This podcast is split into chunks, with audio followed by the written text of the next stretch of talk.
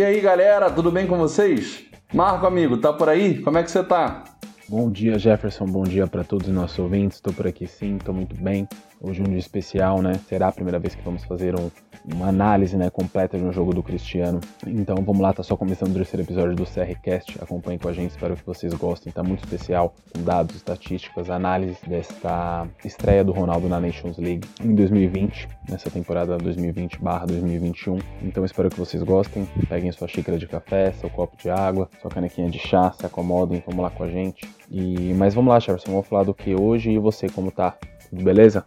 Beleza, amigo. Bom, não tem como a gente começar o episódio de hoje de outra forma, né? Afinal de contas, algo histórico, como a gente presenciou ontem, não pode ser ignorado. Cristiano Ronaldo pulverizou a incrível marca de 100 gols por sua seleção, algo que nenhum europeu sul-americano conseguiu fazer antes dele. E é claro que, no episódio de hoje, nós vamos trazer toda a repercussão desse fato, além de fazer uma análise completa dos jogos contra a Croácia e a Suécia, das diferenças e padrões da equipe portuguesa entre os dois jogos, de como o Fernando Santos adaptou o time para jogar sem Ronaldo e dos efeitos que a presença dele causou no segundo jogo, obviamente destacando em detalhes como foi o desempenho do Cristiano no jogo de ontem.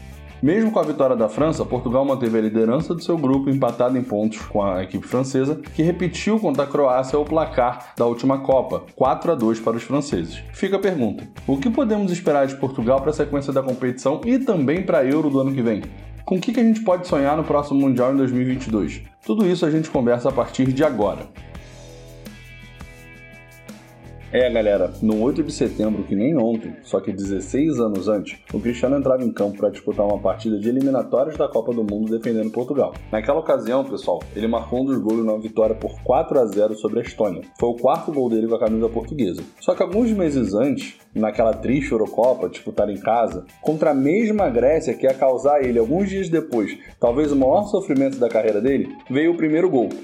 Era uma partida válida pela fase de grupos, assim como ontem, mas que também, como ontem, guardava algo especial. Afinal de contas, pessoal, se alguém dissesse que aquele jovem jogador de 19 anos, que marcava apenas seu primeiro gol, iria 16 anos depois superar a marca dos 100 gols por Portugal, muitos duvidariam, mas ele fez. E se a Grécia se mostrou um adversário histórico para contemplar o primeiro, a Suécia é igualmente histórica na vida do Ronaldo para contemplar o centésimo. Afinal, como esquecer daquela que foi uma das maiores e mais relevantes atuações individuais da carreira dele, ao liderar Portugal rumo à Copa de 2014, marcando um belíssimo hat-trick num dificílimo 3 a 2 que ele venceu de virada.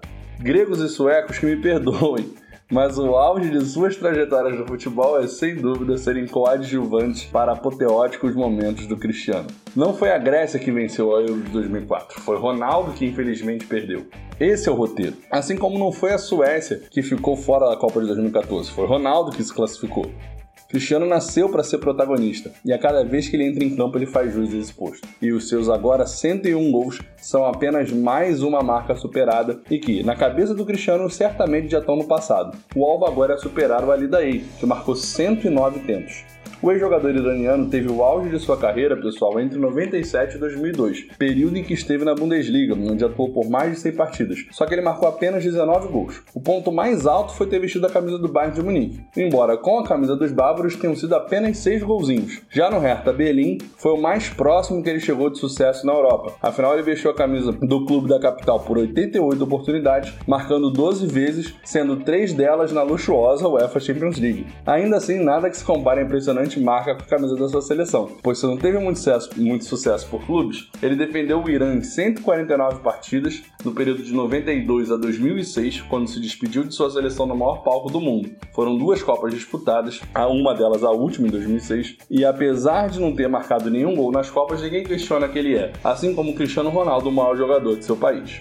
É alguém que merece todo o nosso respeito e o agradecimento por ter guardado tão honrosamente a marca de maior artilheiro da história das seleções, para que o Cristiano, merecido indiscutivelmente, assuma em breve o trono. Iniciada a contagem regressiva, fica apenas uma questão de tempo para a passagem do bastão. E Marco, como é que ficam as estatísticas do Cristiano pela seleção com o jogo de ontem? Então, amigo, quanto às estatísticas, né? Como você me perguntou do Cristiano com a camisa da seleção portuguesa, ele chegou aos incríveis 101 gols, como você comentou, somente atrás do Aridaí na artilharia histórica de seleções. Faltam 8, ele vai chegar, vai chegar esse ano ainda. Destes 101 gols, 84 são por competições oficiais, somente 17 por amistosos. Desses 84 por competições, a gente pode separar 61 em eliminatórias seja de Copa do Mundo ou Eurocopa, e 23 aí sim pelas competições propriamente ditas, Copa do Mundo, Eurocopa, Nations League e Copa das Confederações. Cristiano Ronaldo, como a gente bem sabe, é o principal artilheiro da história da seleção portuguesa e também da Eurocopa. Desses 101 gols, para falar um pouquinho mais sobre eles, ok? 33, ou seja, um terço, foram de perna direita com a bola rolando, 24 de cabeça, 23 de perna esquerda e 21 de bola parada, ou seja, são muito bem divididos nesses quatro tópicos. Tudo bem, né? Perna direita ele vai destoar um pouquinho, 33 passa dos 30, mas os outros três quesitos, cabeça, perna esquerda e bola parada, todos ali entre 20 e 25 muito bem equilibrados. Destrinchando mais a bola parada, né? A gente vê 21 gols, fala, ah, deve ser, sei lá, 15, 16 de pênalti, 5 de falta. Não, pelo contrário, metade, metade. 10 de falta e 11 de pênalti, ou seja, tá muito bem dividido. O homem tem gol de tudo pela seleção. Inclusive, falando um pouquinho das faltas diretas, ele chegou à marca de 56 gols de falta na carreira. Ninguém em atividade tem mais do que ele. Espero que o Cristiano consiga manter essa margem, essa vantagem. Com os 81 minutos que ele jogou ontem, ele chegou a 13.040 minutos em campo por Portugal.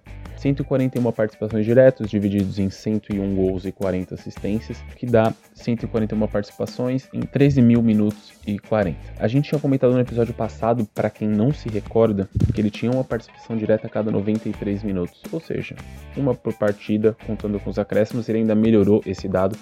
Agora é uma participação a cada 92 minutos, com esses dois gols tendo sido substituído no finalzinho sobre os 101 gols do Cristiano para vocês entenderem o que significa, comparando com outros craques lendários. 67 a mais que o Maradona, 39 a mais que Ronaldo Fenômeno, 31 a mais que Messi, 24 a mais que Rei Pelé. Rei Pelé que é o único desses quatro citados que entra no top 7 da artilharia histórica por seleções e ainda assim está 24 atrás do Ronaldo.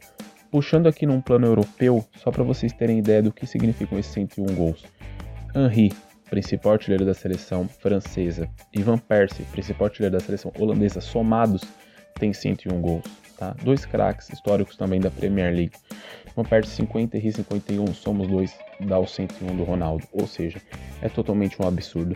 Se formos falar somente por competições, tirando aqueles 17 por amistosos né, que eu comentei, vamos ter 84 gols em competições oficiais soma o que Neymar e Messi têm, eles que completam o top 3 do futebol atual com Ronaldo, por competições oficiais, excedendo, né, excluindo amistosos, você vai ter 55 somando Messi e Neymar, 65% do que o Cris tem. Ou seja, é algo realmente sem precedentes, é um número assustador. Ronaldo que marcou seu primeiro gol pela seleção em 2004, de lá para cá, 17 anos consecutivos marcando, tendo em, em 2019 batendo seu recorde com 14 gols, então ele está no auge, não temos dúvida alguma de que não vai parar no, no 101, tampouco no 109, nem no 120, quem sabe é, até mesmo com 150 gols. Mas vamos falar um pouquinho mais da partida de ontem, Jeff. O que, que você achou do, do Cristiano Ronaldo ontem contra a Suécia? Bom, para variar, foi o melhor em campo, né? Raras são as vezes, aliás, que outro jogador se destaca quando o Cristiano está em campo por Portugal. E hoje não foi diferente. O jogo foi muito difícil, muito duro, inevitavelmente Portugal dependeria dele para sair de campo com a vitória. Assim, rapidamente pontuando no jogo anterior, Portugal foi a campo com uma escalação muito próxima do que a gente defendeu no episódio anterior. Com a ausência do Cristiano, ele optou por escalar o jogo J mais aberto e, com menos poder de fogo, o time precisaria de mais articulação, de modo que o Rubem Neves acabou dando lugar a João Moutinho e o time acabou indo para campo num 4-1-4-1, com a linha de defesa titular, Danilo Pereira jogando entre essas linhas, e uma segunda linha formada com Bernardo Silva aberto pela direita, João Moutinho e Bruno Fernandes por dentro e o Diogo Jota que entrou no lugar do Cristiano fechando a linha pela esquerda. O João Félix jogou como referência lá na frente, no comando de ataque. O time funcionou muito bem, Bernardo e Diogo correram bastante pelos flancos e jogando nos lados invertidos, eles acabaram afunilando bastante para articular por dentro, enquanto o João Cancelo e o Rafael Guerreiro avançavam até a linha de fundo. O João Félix, fazendo uma espécie de falso 9, puxou muito a marcação para a penetração do Bernardo pela direita, do Diogo pela esquerda e do Bruno Fernandes por dentro. Enquanto o Moutinho ele ficava na segunda bola, ele ficava um pouco mais recuado, meio que alinhado com Danilo Pereira, cobrindo os zagueiros dos eventuais contra-ataques. O que não impediu, de forma alguma, as tentativas do Danilo de fora da área. Do lado da Croácia, pouquíssimas surpresas. Perisic, campeão da Champions, foi poupado e começou no banco, assim como o Brozovic, meio-campista que é um dos líderes dessa equipe, e o Bruno Petkovic, que é o artilheiro da Croácia. O técnico croata, inclusive, deve ter se arrependido das alterações, uma vez que a seleção dele foi absolutamente massacrada pela equipe portuguesa. Para além do 1 a 0 no placar, Foram três bolas na trave e outras inúmeras oportunidades desperdiçadas. Naturalmente, ao longo da segunda etapa, os três titulares saíram do banco e acabaram entrando em campo, inclusive com Petkovic marcando um gol, como a gente alertou no episódio passado que ele poderia fazer. Mas isso não foi suficiente para impedir a goleada portuguesa por 4 a 1. Portugal terminou a partida com incríveis 27 finalizações contra apenas 5 da Croácia. E embora esse domínio possa sugerir uma posse de bola avassaladora de Portugal, os números mostram o contrário. Portugal teve sim mais a bola, mas apenas por 57% do tempo, contra 43% da Croácia. E por mais que isso pareça surpreendente, na verdade traduz bem o que foi o jogo. A Croácia ela tentou jogar o jogo inteiro, quis a bola, ensaiou alguns lances, só que consequentemente ela deu bastante espaço. A diferença é que a Croácia, ela parece que ela entrou em campo para adquirir ritmo, recuperar ritmo de jogo, quase como se fosse um jogo em fim de férias. Enquanto Portugal entrou em campo para defender o título. Era clara a diferença de postura, a diferença de entrega. Isso dá toda a pinta de que Portugal pode sim defender esse título. Os destaques da partida para mim, para além dos artilheiros do jogo, né, João Cancelo, Diogo Jota, João Félix e o André Silva, que saiu do banco para fechar o caixão, assim como o Petkovic, que descontou para os croatas, ficam as atuações da linha de defesa, como um todo, que só foi ser vazada já nos acréscimos, e de Bruno Fernandes, que foi o principal articulador do time, com 83 ações com a bola, cerca de 60 passes, sendo quase 10 deles passes para finalização, além dele próprio fazer o goleiro Livakovic trabalhar em várias oportunidades. Partida de muito volume volume do meio do Manchester United e da seleção portuguesa como um todo, que viajou para a Suécia com a liderança do grupo. De sábado para terça, ao menos na escalação, Fernando Santos, satisfeito com o que viu no final de semana, acabou trazendo só uma alteração. O Diogo Jota, naturalmente, acabou dando lugar para o capitão Cristiano Ronaldo. Outra possibilidade era a saída do João Moutinho, que foi capitão no sábado, mas o Fernando foi mais pragmático e manteve o mesmo time. Indo pelo resultadismo, isso até que funcionou. Mas é claro que analisar o jogo apenas pelo resultado é de um reducionismo absurdo. Para entender melhor o jogo, a gente precisa primeiro decifrar como o adversário veio para o campo. Marco, tu cravou a escalação dos suecos? Então, meu querido, eu não cravei nada dessa escalação, não, brincadeira. Eu acertei metade, tá? Vou também me dar os créditos. Acertei no goleiro Olsen, goleiro da Roma, e também todo o quarteto ofensivo, tá? O Kulusevski, companheiro do Cristiano na Juventus, pela ponta direita, Forsberg, semifinalista da Champions pelo Leipzig, e a dupla de ataque, né? O Isaac e o Berg, mas esses cinco eu acertei. O goleiro o quarteto ofensivo. Agora, os quatro defensores e a dupla de volantes, ou seja, metade do time, é, eu errei. Não teve Lindelof, Rankvist, Lustig e nem Benson na defesa, né? Foram com Kraft, Helander, Jenson e Augusto. Augustinson, mas não fez tanta diferença. Eu acho que a grande diferença sim foi a dupla de volantes. Aí morou o grande problema. Onde eu imaginava o Equidal, que eu até comentei que joga na Série A junto com o Cristiano na Itália, eles optaram pelo Svensson, um jogador bem mais experiente, já de, 33, de 33 anos, né? Atua na MLS pelo Seattle Sounders. Tem metade, 5, é, errei 6. Mas como que você acha que essa escalação aí sueca, essa postura influenciou na partida, essencialmente nesse primeiro tempo? Ah, amigo, sem dúvida influenciou bastante. Afinal de contas, a postura dos suecos foi completamente diferente dos croatas. Como você falou, eles vieram num posicionamento muito mais postado, com duas linhas de quatro impedindo as infiltrações por dentro. E aí, cara, por mais que o Cristiano se movimentasse, como a gente decifrou no episódio anterior, né? Sempre havia uma cobertura para preencher o espaço que a marcação deixava. E aí, com isso, evitando se expor, a Suécia abdicou da bola em prol de conservar o posicionamento impenetrável deles. Os primeiros 15 minutos do jogo foram de muito estudo entre as duas equipes, e os donos da casa até ensaiaram algum equilíbrio, tiveram um pouquinho mais posse de bola, 51%, mas sem oportunidades relevantes para nenhum lado. Portugal esperava os espaços se abrirem, mas a Suécia se expunha muito pouco, de modo que Cristiano Ronaldo só foi ser acionado em condições de finalizar uma jogada de bola parada, e isso já nos 25 minutos do primeiro tempo, uma cobrança de Bruno Fernandes que resultou num milagre operado pelo Olsen. Antes disso, aos 20, Portugal já tinha feito sua primeira alteração. O Bernardo Silva, que não teve lá grande destaque no primeiro jogo e também não vinha muito bem nesse jogo, acabou se lesionando sozinho e deu lugar para o Gonçalo Guedes. Bom, mudam as características, mas não muda o posicionamento, né? O Gonçalo ele entrou para fazer o lado direito. A diferença é que o Gonçalo, ao contrário do Bernardo, é destro e consequentemente ele faz mais a linha de fundo e o Bernardo ele afunila mais. Então Portugal acabou perdendo um pouco de articulação pelo meio, né? Um pouco de articulação por dentro. E nesse ponto é importante a gente comentar que o Cristiano, obviamente, não tem as mesmas características do Diogo Jota. O Diogo no sábado ele jogou como extremo esquerdo. Ele corria com a bola pelo flanco, buscava associar com o Rafael Guerreiro, entrar nas costas de defesa em diagonal. E o Cristiano para Portugal joga num posicionamento muito mais dinâmico e menos previsível, em busca de gerar espaços e não tanto de correr com a bola.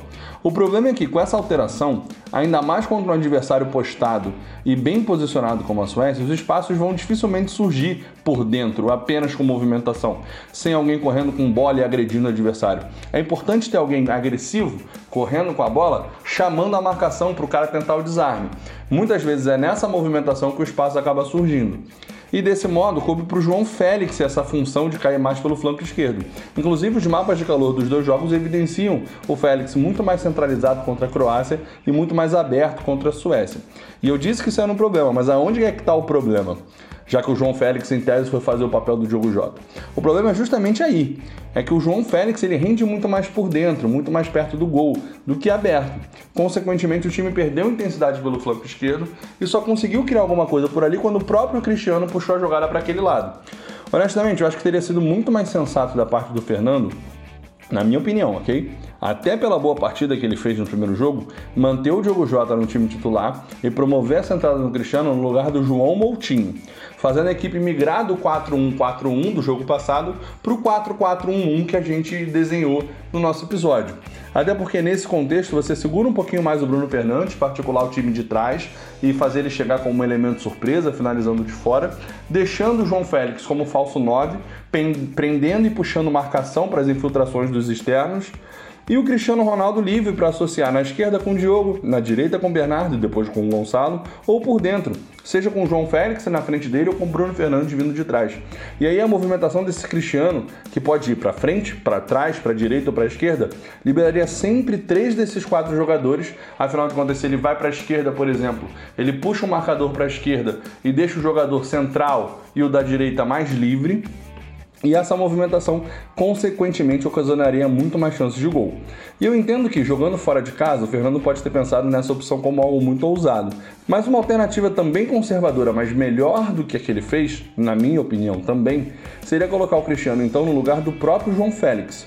Afinal de contas, o Jota ele mostrou no sábado que ele tem a capacidade de pisar na área, de inverter posições com o atacante centralizado. E no jogo como o de ontem, com pouco espaço, o Cristiano ele precisava ser municiado de todos os lados. E não tinha ninguém no flanco esquerdo com esse poder de municiar. O João Félix não é esse jogador. Então eu gostaria menos dessa opção que da anterior, mas ainda assim seria uma opção melhor do que aquela que o Fernando Santos levou para o jogo. E isso se prova quando a gente observa que aos 30 minutos de jogo, Portugal tinha apenas uma única finalização certa na partida. E sim, embora a Suécia tivesse ainda menos, né, ela fazia o jogo dela, trocando passe no campo de defesa, rifando a bola quando pressionada, conseguindo impedir os avanços de Portugal. Nessa altura, galera, a posse de bola era 47% da Suécia, 53% de Portugal. Ainda um certo equilíbrio, mas Portugal começava a ensaiar um domínio, inflamado por um Cristiano Ronaldo faminto, que já tinha parado em Olsen, até que, numa desmarcação de Cristiano pela direita, sim, pela direita, o antigo lateral da Juventus, João Cancelo, acionou o Ronaldo em um lance que pareceu irregular, mas o Bandeira não marcou e o Cristiano não tem nada com isso. E o Cristiano finalizou de primeira num belo voleio, obrigando o Olsen a fazer uma defesa ainda mais bonita, ampliando o confronto Olsen versus besta enjaulada para 2 a 0 para o goleiro sueco. É óbvio que o Cristiano não ia deixar isso barato. Portugal se empolgou com o lance, praticamente não perdeu mais a bola, ficando com ela por quase 100% dos últimos 15 minutos, e a Suécia, que sentiu o golpe, sequer esboçava uma reação. Recuava cada vez mais, até que aos 43 minutos o Svensson, que já tinha cartão amarelo, fez uma falta duríssima no João Moutinho, recebendo o segundo cartão sendo expulso de campo. Nesse exato momento, não havia um único espectador sequer que não soubesse que o Cristiano Ronaldo estava para virar esse jogo contra o goleiro. E aí, galera, numa cobrança de falta espetacular, pela centésima vez na história, os narradores ao redor do planeta inteiro gritaram alto, forte e vibrante por um gol de Cristiano Ronaldo com a camisa da sua seleção. E esse gol não poderia ser diferente. Afinal, para além de ter sido um dos gols mais bonitos do Cristiano Ronaldo em 2020, o estádio vazio ecoou um ensurdecedor grito de sim que arrepiou todos os fãs do Cristiano pelo mundo. E na saída do campo, o belo cumprimento de Cristiano e o Olsen evidencia o respeito que o Cristiano tem dos colegas de profissão e também o reconhecimento que ele próprio demonstrou da bela atuação do goleiro. Essa cena, inclusive, me lembrou muito o carinhoso cumprimento entre o Cristiano e o Immobile no final do último confronto entre a Juventus e a Lazio, vencido pelos Bianconeri por 2 a 1 gol justamente de Cristiano, duas vezes para a Juve, e Immobile, uma vez descontando para a Lazio. Bom, ao final do primeiro tempo, Portugal conseguiu alargar sua posse de bola para 61%, deixando claro o que falamos, né? Que a Suécia viria abdicar do jogo para se defender. E foi eficiente, né? A gente precisa dizer. Afinal de contas, Portugal finalizou apenas 8 vezes na primeira etapa, pouco mais da metade das 15 vezes que finalizou no primeiro tempo contra a Croácia. Só que apesar de ter sido eficiente, não foi eficaz. Afinal de contas, o placar ficou favorável para Portugal, já que Cristiano desequilibrou com um belo gol de falta. Já no segundo tempo, com um a mais em campo e o placar na vantagem, o roteiro foi um pouquinho mais tranquilo. Marco, conta pra gente como é que foi esse segundo tempo. Sim, sim, meu amigo. Acho que o segundo tempo foi bem mais tranquilo para Portugal. É, corroboro com toda a análise que você fez sobre o primeiro tempo. Foi perfeito nas palavras. Eu acho que nessa primeira etapa, se o Moutinho teve um jogo limitado justamente por essa é, marcação tão compacta, né, tão agressiva da Suécia, esse jogo mais conservador. Na segunda parte, é, eu gostei muito do, do, do tempo do, do, desse médio do Overhampton, do, do João Moutinho, tanto no aspecto individual, utilizando seu drible curto e sua capacidade de organização, como também no plano tático, porque eu acho que quando ele entende que o Danilo Pereira tá tendo dificuldade na saída de bola e ele precisa aparecer mais na partida, ele baixa alguns metros de campo, iguala seu posicionamento ao do Danilo e também ao do Guerreiro. Portugal passa a atuar, pelo menos ofensivamente, numa espécie de 2-3-2-3. Né? A dupla de zaga mais atrás, os três que fazem a primeira saída no meio campo, como eu comentei, Moutinho um pouquinho à direita, abrindo o corretor para o Cancelo, corredor para o João Cancelo, que vai jogar mais ofensivo, já alinhado ao Bruno Fernandes, né? Tanto que, inclusive nesse, nesse segundo gol, você vê bem claro esse posicionamento. Então, o Otinho um pouquinho atrás do Cancelo, o Cancelo mais espetado, sai o lançamento do Bruno Fernandes para a ponta esquerda para o Félix, e, e dali então depois sai o golaço do Ronaldo e na frente o trio de ataque, né? E quando o Moutinho ele recua para fazer essa saída, ele qualifica muito passe, ele dá um dinamismo, ele dá também é, protagonismo para o Cancelo avançar pela direita. O Cancelo faz uma partida muito boa no segundo tempo, né? no total do, do jogo ele dá quatro passes decisivos, né? Aquele passe que antecede uma finalização, acerta quatro bolas longas e ainda cria uma grande chance. Essa já no primeiro tempo, né? Aquele lançamento perfeito para o Ronaldo onde ele parou no goleiro Olsen. É, mas enfim, eu acho que esse posicionamento foi muito importante do, do Moutinho, de ter recuado um pouco para ajudar o Danilo a qualificar a saída de bola. E não sei se por orientação de Fernando Santos ou de uma percepção mesmo do jogador é, já muito experiente em ver que ele precisava entrar no jogo. Eu acho que ele foi muito importante e é claro, né, vai ficar essa análise ela vai ficar condicionada à expulsão do Svensson, porque é justamente o Svensson que é o primeiro homem de meio campo da Suécia, né? E ele também tá um pouquinho mais pro lado esquerdo, justamente pegando o Moutinho. Então, quando você perde esse, o Svensson, né, essa referência central de marcação, o que a Suécia faz? Ela não mexe no intervalo, não muda as suas peças, ele simplesmente recua o Isaac para fazer compor essa segunda linha de quatro e avança o Berg. E por mais que ele seja um garoto muito voluntarioso, corra, seja rápido, a equipe perdeu tanto no poder de marcação, como também é, na bola longa, né? Porque um exemplo disso é que no primeiro tempo o Suécia acerta 12 bolas longas, é a principal forma, forma de ataque deles, né? Inclusive foi assim na Copa do Mundo, com o Berg fazendo pivô muito forte. É... Na segunda etapa são só seis bolas longas certas, né? Cai pela metade. Porque você perde o grande lançador que é o Svensson e perde o Isaac como referência para chamar a atenção da dupla de zaga junto com o Berg, né? Ele tem que compor mais atrás. Então o Berg ficou um pouco visado, um pouco previsível o Isaac puxa muito a marcação do Pepe no primeiro tempo, já não acontece isso na segunda etapa. É, ainda assim, eu queria destacar aqui que a Suécia fez um segundo tempo correto, tá? Quando traz para esse 4-4-1, por mais que você perca essa força ofensiva que a equipe tinha, conseguia manter um pouco mais de posse, controlar ali no meio de campo. O Isaac não é um jogador controlador, bem menos controlador do que o Svensson. Ela perde em posse, né? 40 na primeira etapa e cai para 26 na segunda. Então é um time que passa a defender muito mais e ainda assim concede pouco. Se a gente olhar toda a segunda etapa, Portugal tem uma grande chance, que é a que Bruno Fernandes joga no travessão.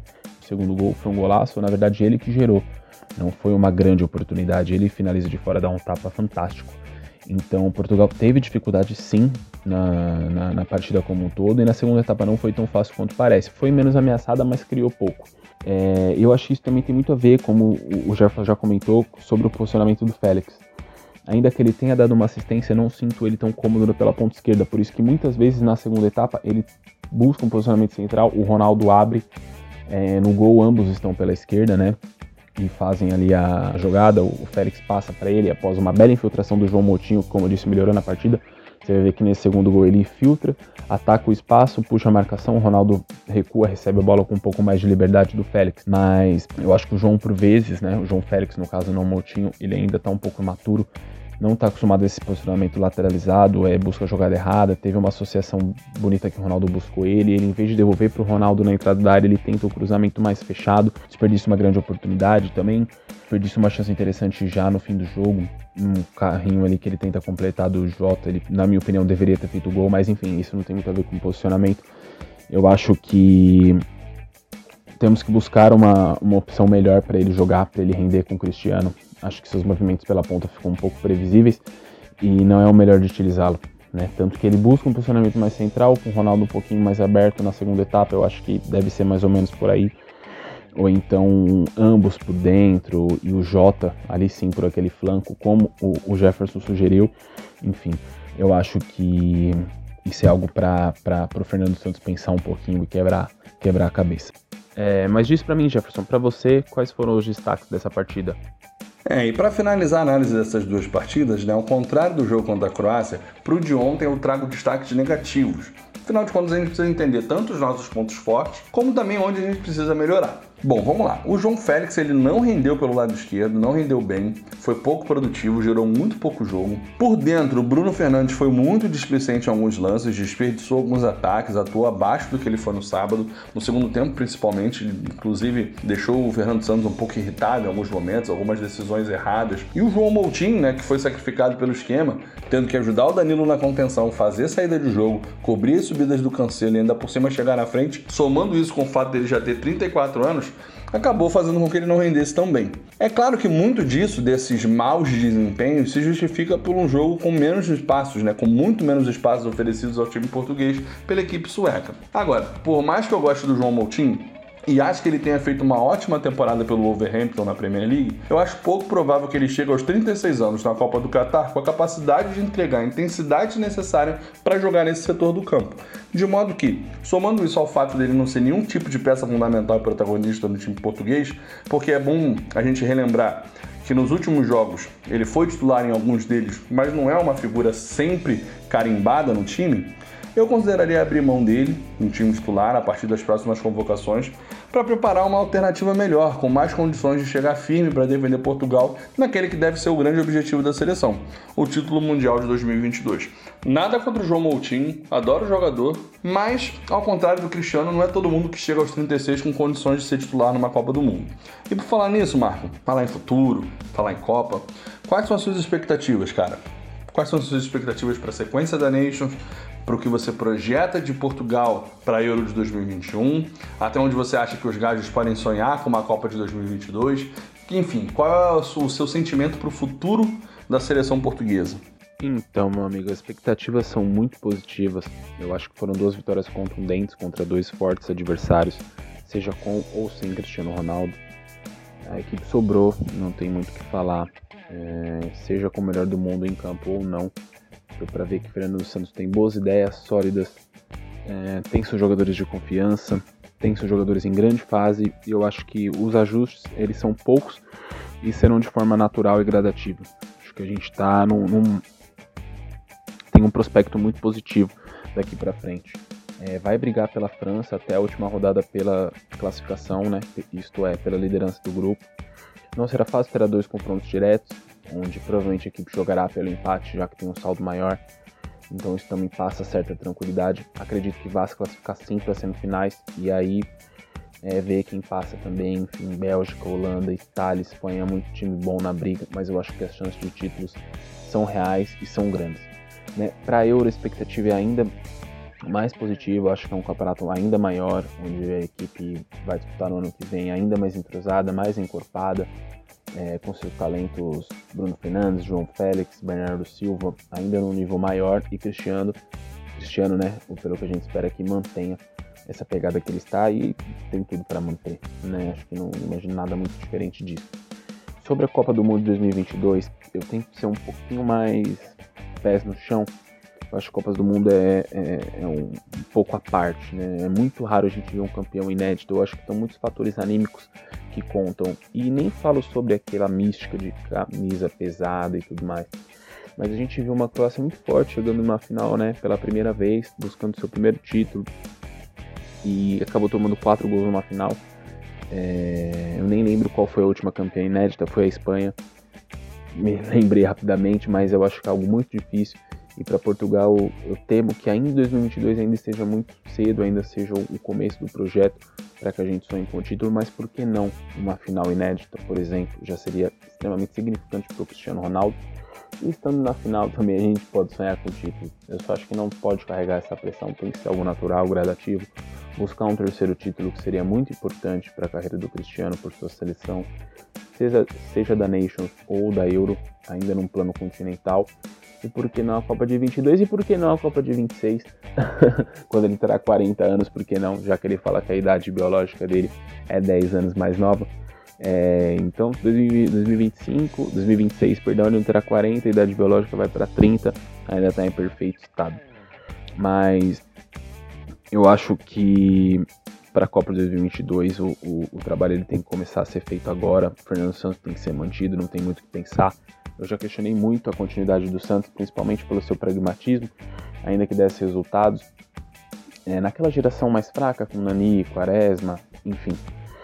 É, quando a gente vê novos talentos despertarem, até pensei que seria o caso de arriscar um treinador um pouco mais ofensivo, que buscasse um jogo mais vistoso, mas eu acho que o treinador não será um problema se a equipe quiser e realmente quer é, continuar brigando por títulos. Então é a manutenção do trabalho sem ter essa pressa, essa ganância muito grande pelo título, mas sabendo que pode chegar, né? principalmente se conseguir resultados positivos e um desempenho interessante na Nations e na Euro. Copa é, é algo muito diferente, algo que mexe com o mundo do futebol, então um título para o Cristiano para consagrá-lo como o maior e melhor jogador dessa geração seria algo fantástico. Não, show de bola, Marco, com certeza. E cara, assim, na minha opinião, definitivamente é muito cedo para a gente traçar qualquer tipo de projeção para um futuro da seleção portuguesa após Cristiano Ronaldo. Afinal de contas, pessoal, a gente precisa fazer uma reflexão. O Cristiano ele encerrou a última temporada jogando mata-mata de Champions contra o Lyon, sendo o melhor jogador em campo, decisivo, resolvendo o jogo para o clube dele, vencendo a partida e empatando o placar agregado. Foi eliminado, ok, mas ele foi eliminado por regulamento, por um critério de um gol qualificado. Só que, assim, sem dúvidas, ele deixou uma ótima impressão naquela partida.